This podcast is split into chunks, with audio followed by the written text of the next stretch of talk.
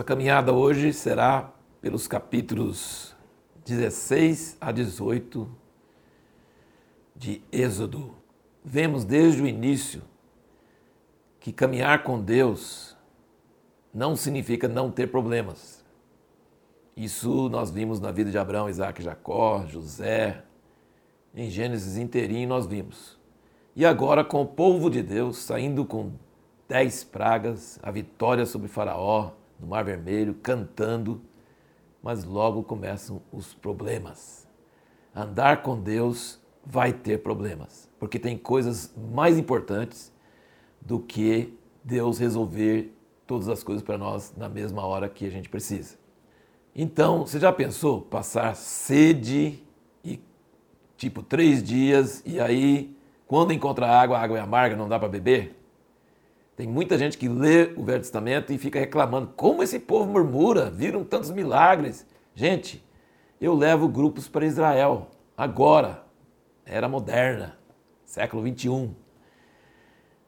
Se o povo fica 10 minutos fora do ônibus com ar-condicionado, já começa a reclamar.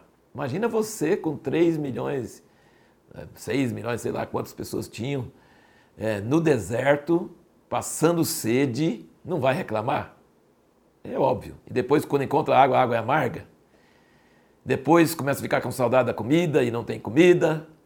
Então Deus deixa passar fome, passar sede, para ver se o povo vai crer nele, vai confiar na sua natureza, vai falar: esse Deus que nos tirou do Egito, ele que fez tanta maravilha para nós, ele vai cuidar de nós, ou não? E o problema é que foi: não, não confiaram. E então, por exemplo, sobre o maná, ele deu o maná, mas estragava de um dia para o outro, ele falou para não guardar, guardavam. Ele falou para guardar o dobro na sexta, para não pegar nada no sábado não guardaram e quiseram apanhar no sábado. Então, assim, o povo foi reprovado, tomava bomba cada vez e murmurava cada palavra ingrata, cada blasfêmia contra Deus, cada vontade de voltar para o Egito e Deus não faz nada. Essas primeiras murmurações ele é igual uma mãe que o filho dá birra, bate o pé, grita, fala uns absurdos e a mãe vai lá e cata a mamadeira e dá para ela. Então, sim, nessas primeiras várias murmurações, Deus dá o que eles pedem Deus fala com Moisés, atende eles, faz isso, faz aquilo. Deus vai com muita paciência. E em vez de confiarem em Deus, eles atribuem que é Moisés. Por que você nos tirou do Egito? E Moisés fala: Não foi eu, foi Deus. E, e também, assim, então, assim, Deus dá uma providência, mas ele prova. É aquele jeito de mansar um cavalo: você dá a cenoura e dá o chicote. Você deixa passar apertado, mas depois se resolve. Então Deus está amansando o povo de Israel para conhecer a Ele, para saber quem Ele é. E no início ele tem bastante paciência. E então ele, ele fala isso em Deuteronômio 8 e Salmo 106. Você vai ver que os escritores sagrados eles explicam que Deus deixou passar fome e passar sede para provar o povo. E em Mara, o lugar onde é, tentaram a Deus. Sabe o que é tentar a Deus? É duvidar que Ele está presente e falar assim: se Ele estiver presente, eu quero que faça isso agora. Isso é tentar a Deus. E se for grato e lembrar do que Deus fez, você fala assim: não, está difícil, está sem água, agora a água é amarga, mas Ele vai nos dar porque Ele é um Deus maravilhoso e Ele pode fazer isso para nós. Então, essas são as lições que a gente pode aprender disso. E outra coisa que é interessante notar é que Ele está já ensinando sobre o sábado, sendo que com Abraão, Isaac e Jacó, ele não falou nada sobre o sábado e os dez mandamentos ainda não tinham sido dados. E ele já está com o maná ensinando que ele dá a porção dobrada na sexta para poder descansar no sábado. Então são coisas muito interessantes nós meditarmos nessas passagens. O texto que fala que Moisés subiu o monte e Arão e Ur seguraram os, as mãos dele para cima, eles não ficaram com espada, nem com armadura, nem com nada. Quem estava lutando lá embaixo era Josué. E arriscando a vida, até para morrer. E os outros três estão lá. Você pensa que está na maior folga? Não. Foi as mãos levantadas de Moisés que deu a vitória sobre o povo. Quando ele abaixava as mãos, Josué perdia. Quando ele levantava as mãos, Josué ganhava.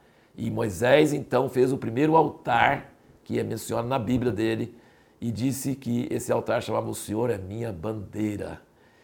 Nós podemos entender várias coisas disso. Deus gosta que a gente lembre de experiências marcantes com Ele.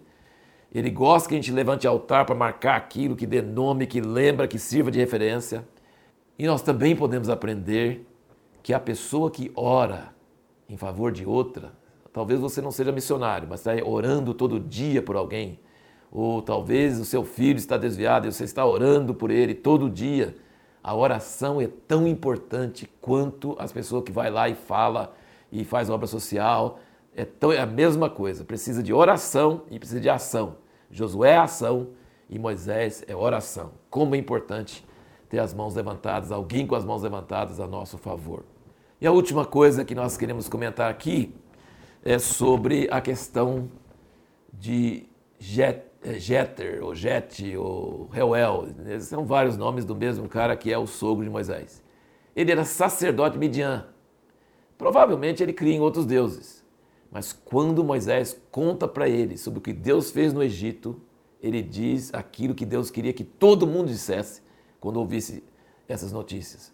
Deus está acima de todos os deuses. Isso é maravilhoso entender isso. Deus está acima de todos os deuses.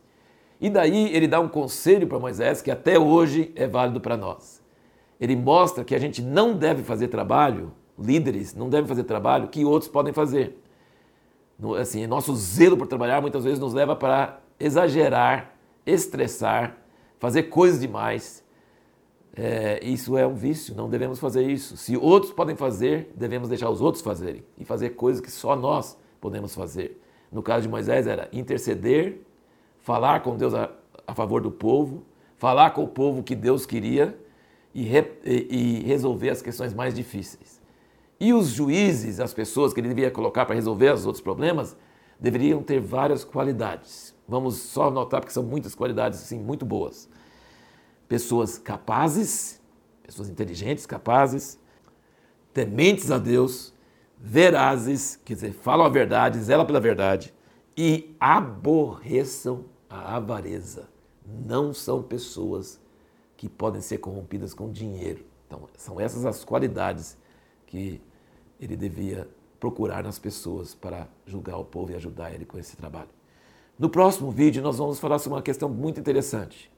Quando Moisés foi para o Egito, ele falou com o povo de Israel: Deus quer tirar vocês para levar para uma terra que manda leite e mel.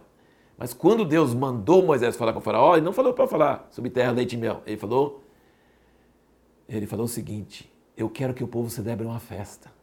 Será que isso era mentira? Só para enganar Faraó? Qual festa seria essa festa que Deus falou para Moisés falar com Faraó?